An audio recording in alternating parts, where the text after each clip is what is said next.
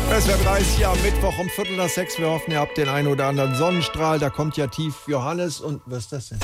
Hallo, Herr Barsch. Oh nein, der Kienzle, unser Dauerpraktikant. Was ist denn? Das passt ja super. Heute bin ich hier, um dein Wetterwissen zu testen. Ja, mein Wetterwissen. Das klingt total spannend, Kienzle, aber das ist eine Radiosendung. Da können wir nicht einfach... Und schon geht's los. Warum bleibt in London der Schnee nicht liegen? Was? In London bleibt der Schnee nicht liegen. Warum? Weil die einen Tower haben.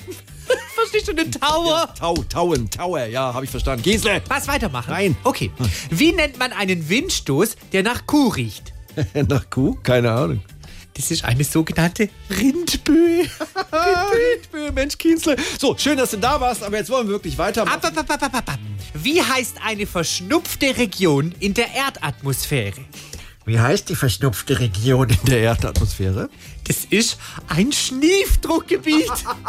Jetzt reißt Kienzle raus. Nicht reicht, Kind raus. Was denn jetzt noch? Nur noch eine Frage.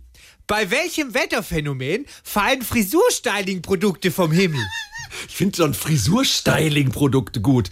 Bei welchem Wetterphänomen fallen die vom Himmel? Na, bei einem Haargelsturm. Raus! Okay.